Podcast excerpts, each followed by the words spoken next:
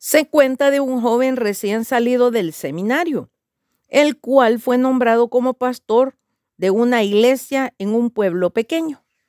No estaba contento con su nuevo pastorado, porque él pensaba que sus capacidades y dones merecían una responsabilidad mayor y que no eran debidamente apreciados por los miembros sencillos de su pequeña congregación.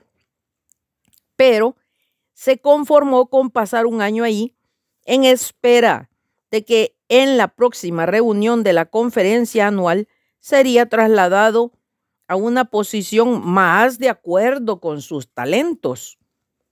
Llegó la conferencia y grande fue su desilusión cuando oyó que había sido nombrado a seguir otro año en el mismo pueblo.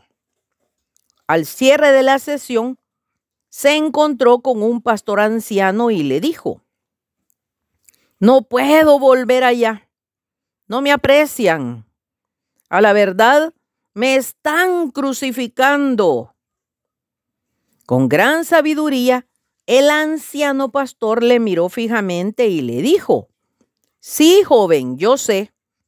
Le están crucificando, pero el problema es suyo, porque usted todavía no se ha muerto. Estas palabras penetraron el corazón del joven pastor como una flecha. Se fue a meditar y recordó las palabras del Señor Jesucristo. Niéguese a sí mismo Tome su cruz cada día y sígame.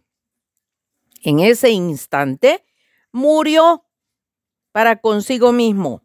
Volvió a su pueblo en un nuevo poder del Espíritu Santo.